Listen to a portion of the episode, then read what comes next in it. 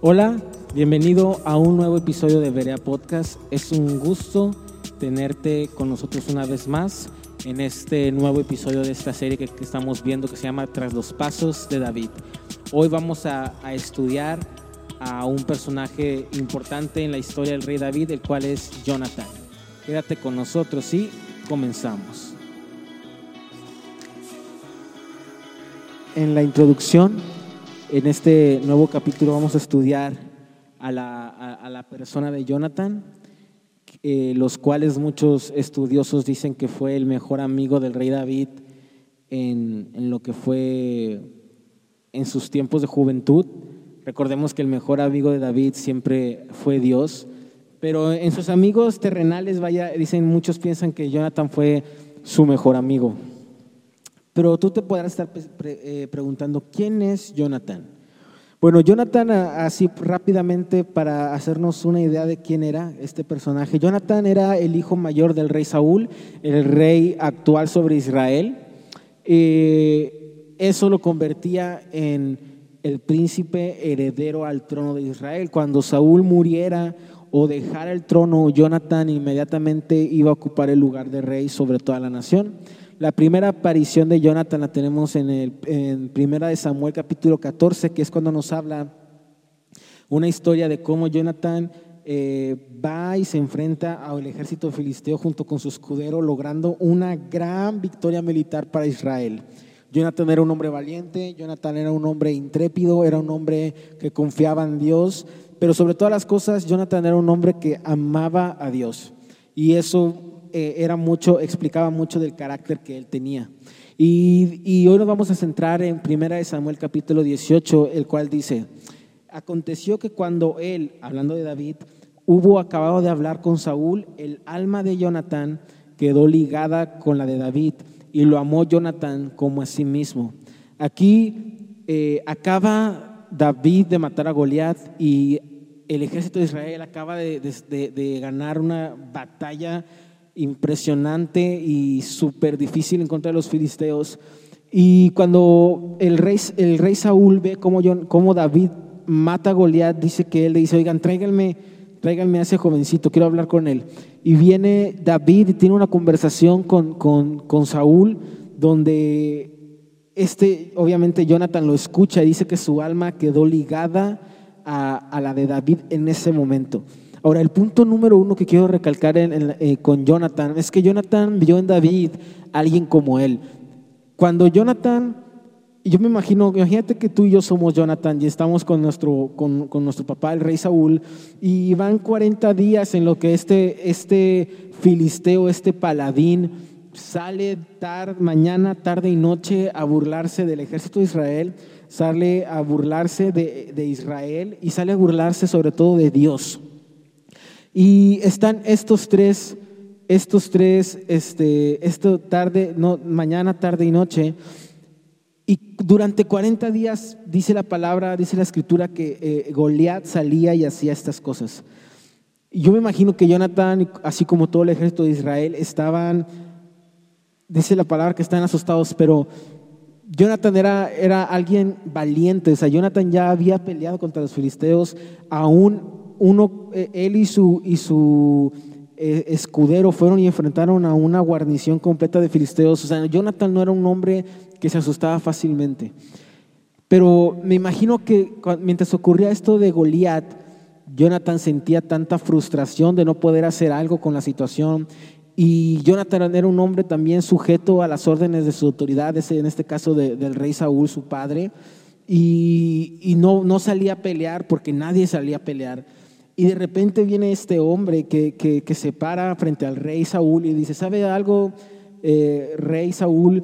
Yo soy pastor de ovejas y cuando viene ya sea un león, un oso o un lobo y me roba una de las ovejas, yo voy y peleo con él hasta que consigo la oveja de, y la traigo de vuelta. Y yo sé que así Dios me dará la victoria sobre ese filisteo. Y va este jovencito y va y mata a David, y, mata a Goliat, perdón, y le corta la cabeza y se la trae de vuelta al rey. Y yo me imagino que cuando Jonathan vio esto, dijo, wow, e, este, e, este hombre es igual a mí, este hombre es valiente, este hombre es intrépido, pero sobre todas las cosas, este hombre, David, tiene algo que yo no he visto en todo el ejército de Israel, tiene algo que, que no he visto en otra persona, y ese algo es que confía en Dios y que ama a Dios como yo lo amo. Entonces yo creo que aquí cuando Jonathan vio a David, eh, él dijo, ok, este hombre es como yo este hombre ama a Dios, tiene que ser mi amigo sí o sí. Y sabes, eso es una de las cualidades que tenemos que buscar tú y yo como creyentes. Tenemos que buscar gente que ame a Dios que, y para rodearnos de ellos. Tú y yo somos creyentes, somos hijos de Dios, eh, somos salvos por medio de la sangre de Jesucristo, por medio de la fe eh, en su sacrificio y en su resurrección. Y tenemos que aprender a rodearnos de personas que, que, sean cristianas también. Es muy importante que el creyente se rodee de otros creyentes. No podemos ser personas que andan por la vida solitarias o, en, o con malas amistades. Como dice mi pastor una vez, una frase que quedó marcada en mí que dice, yo que me dijo, todo creyente, al menos su mejor amigo, considero que debe ser cristiano. Muchas veces vienen jóvenes y me dicen, jóvenes que son cristianos y que aman a Dios, pero me dicen, no, mi mejor amigo terrenal es, es, es una persona que no, que no conoce a Cristo, es una persona que no es salva, es una persona que, que no cree. Y sabes, yo creo que no puede ser así. Tú y yo tenemos que ser hombres que se rodean y mujeres también que se rodean de otras personas que aman a Dios, que buscan a Dios y que, y que desean llevar a Dios a otras personas, porque no podemos andar solos por la vida y no podemos este, ser cristianos que se aíslan a sí mismos eh, fuera de la iglesia. Por eso Dios nos manda a congregarnos, por eso Dios manda durante toda la escritura a que busquemos grupos de creyentes donde podamos ser eh, el cuerpo, ser partes del cuerpo de Cristo y no excluirnos. Y esto es lo que vio Jonathan. Jonathan vio algo distinto en David y dijo, tengo que hacer amistad con este hombre porque este hombre es valiente, pero sobre todas las cosas este hombre ama a Dios. Eh, en el punto número dos dice, eh, dice, o yo escribí aquí, Jonathan fue sabio para escoger amistades que buscaran a Dios. Sabes, tú y yo tenemos que ser personas sabias que busquen otras personas, que, que busquen a Dios. Muchas veces, no, como, dice el mundo, hazte amigos de los, de los ricos, hazte, hazte amigo del poderoso, hazte amigo del influyente, hazte amigo del que tiene contactos en, en tal oficina de gobierno, o, o hazte amigo de tal persona que tiene tal carro, o que tiene tal celular, o que tiene X cosa. Pero lo que Dios nos está diciendo en esta escritura es, busquen amistades que me busquen a mí. Un amigo de, que, te, que, te, que te motiva a buscar a Dios es una joya, es, es oro. En Proverbios, disculpa, no tengo la cita exacta, pero dice que un amigo, un buen amigo puede llegar a ser mejor incluso que un hermano.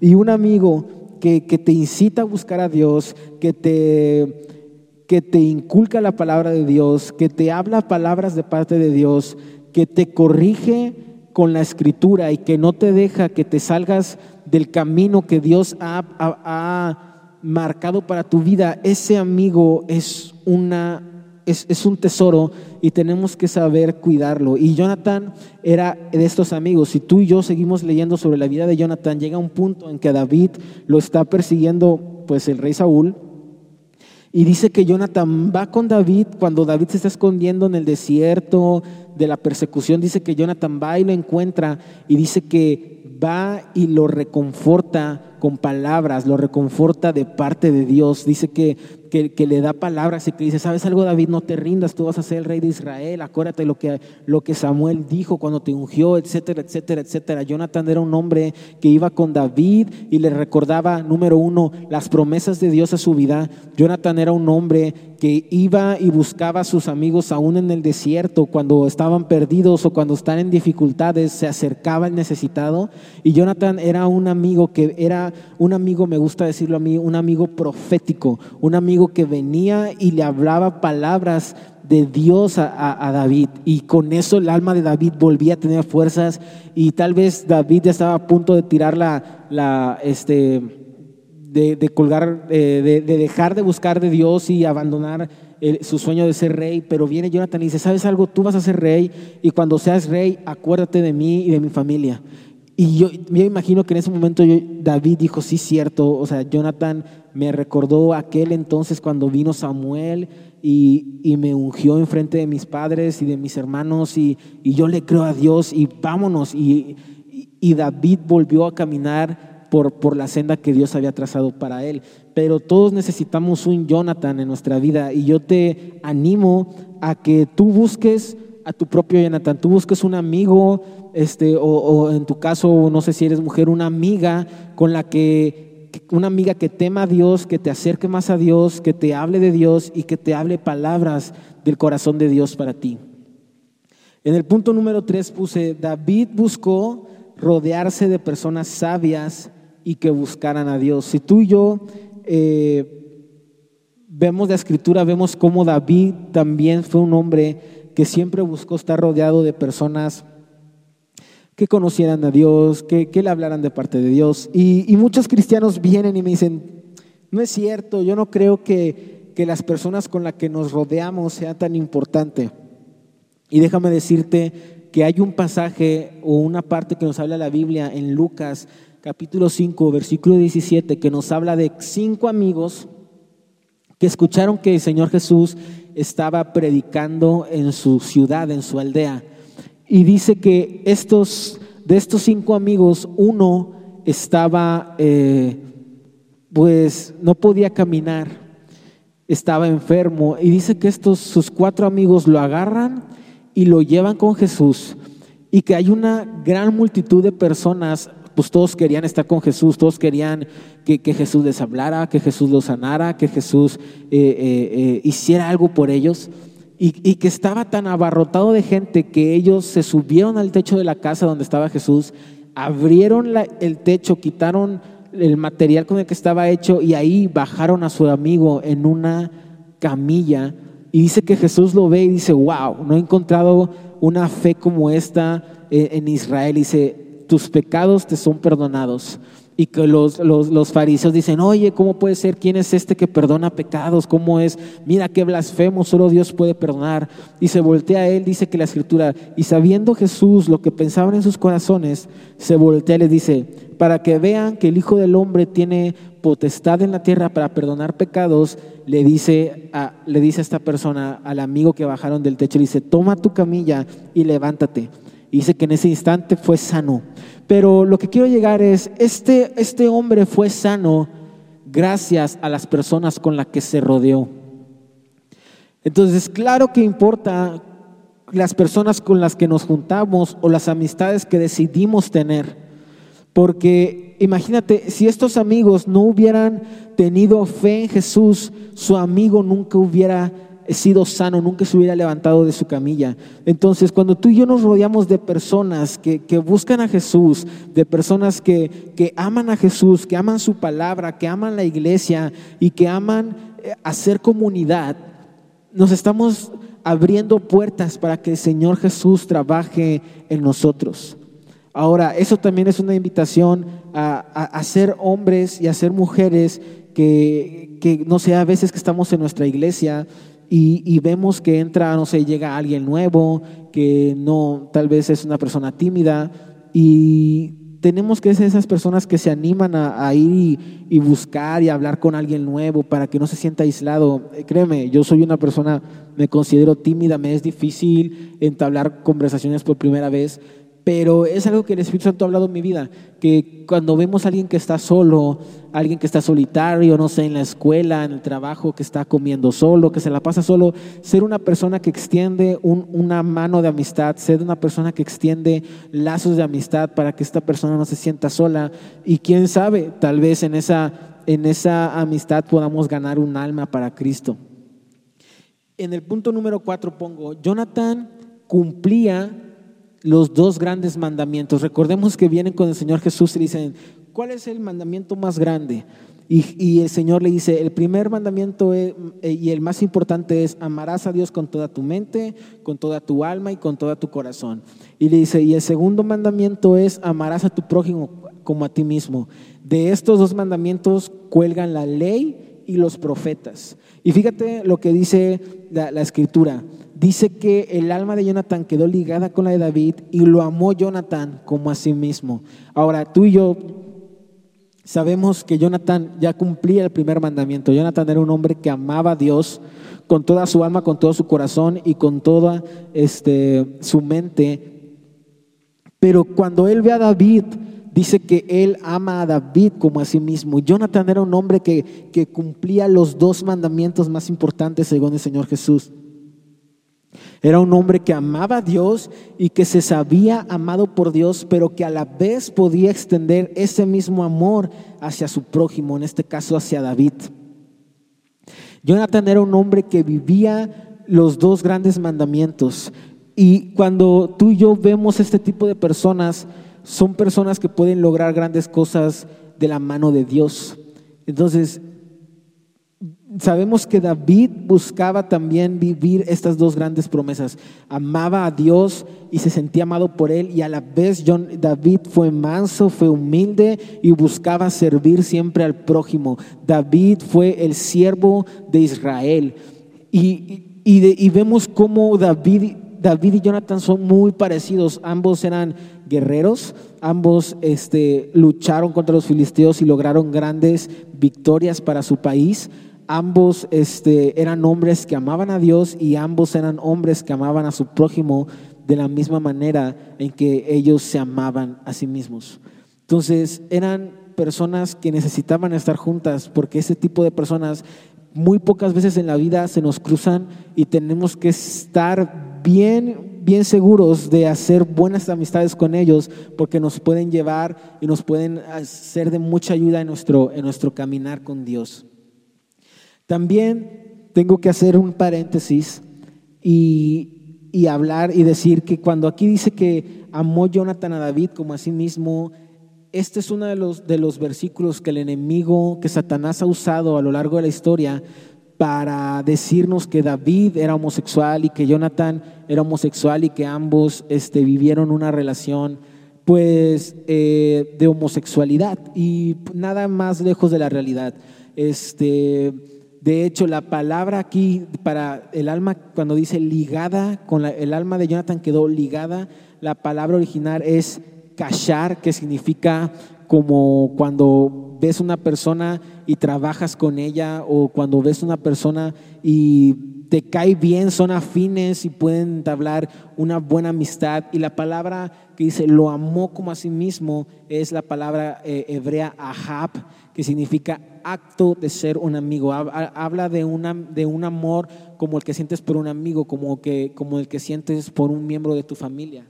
Este, no, no, no hay ningún registro en la Biblia de, de, de, esta presunta homosexualidad del rey David y de Jonathan. Fueron amigos, amigos muy importantes que, que se sirvieron el uno al otro. Fueron valientes, se daban ánimo entre ellos y se animaban a buscar a Dios.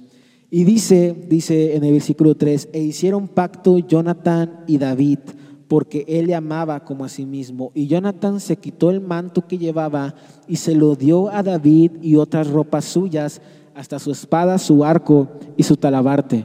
Ahora, yo muchas veces leía este, este versículo y decía, wow, bueno, qué, qué importante, ¿no? Jonathan le regaló todas sus cosas a David, qué buen amigo. Pero cuando me puse a estudiar este tema y me puse a estudiar esta historia, me di cuenta de lo que, lo que hizo Jonathan fue una declaración importantísima a los ojos del, del pueblo de Israel y a los ojos de su padre, el rey Saúl. Cuando Jonathan se quita su espada, se quita su manto, su arco y su talabarte y se las da a David, aquí esto significaba que Jonathan estaba reconociendo como próximo rey de Israel a David. Ahora, lo importante de, este, de esta declaración es que el, próximo rey de Israel legalmente tenía que ser Jonathan, porque era el hijo mayor de Saúl, heredero al trono, pero Jonathan dice, ¿sabes algo? David, yo soy un hombre sabio, soy un hombre que conoce a Dios y sé lo que Dios ha hablado sobre tu vida y a mí me importa más ayudar a cumplir la voluntad de Dios que quedarme y disfrutar las cosas mías.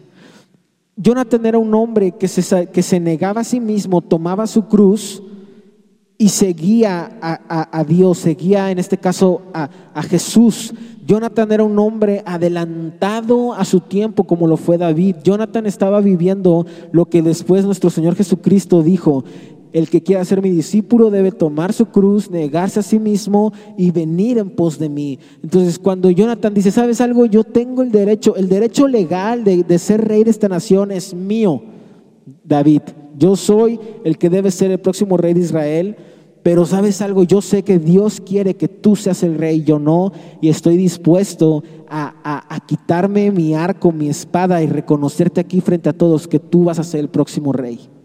No me importa mi futuro, no me importa mi herencia legal de ser rey, no me importa el dinero que pueda tener por ser rey, el reconocimiento, no me importa el trono, me importa cumplir los sueños de Dios, aunque esos sueños no me favorezcan en este momento a mí.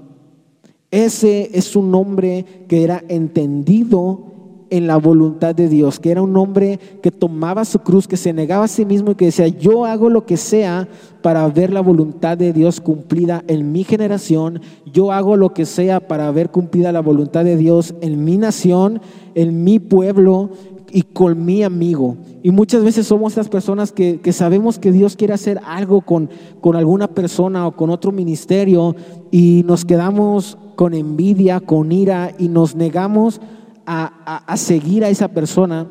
Pero aquí Jonathan fue, hizo un gran acto de humildad, en decir, ¿sabes algo?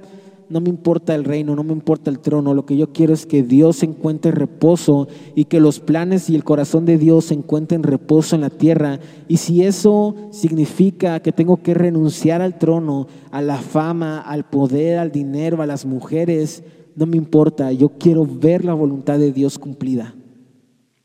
Y eso es algo que definía a Jonathan, el cual fue uno de los, de los mejores amigos de, de David, sino que el mejor.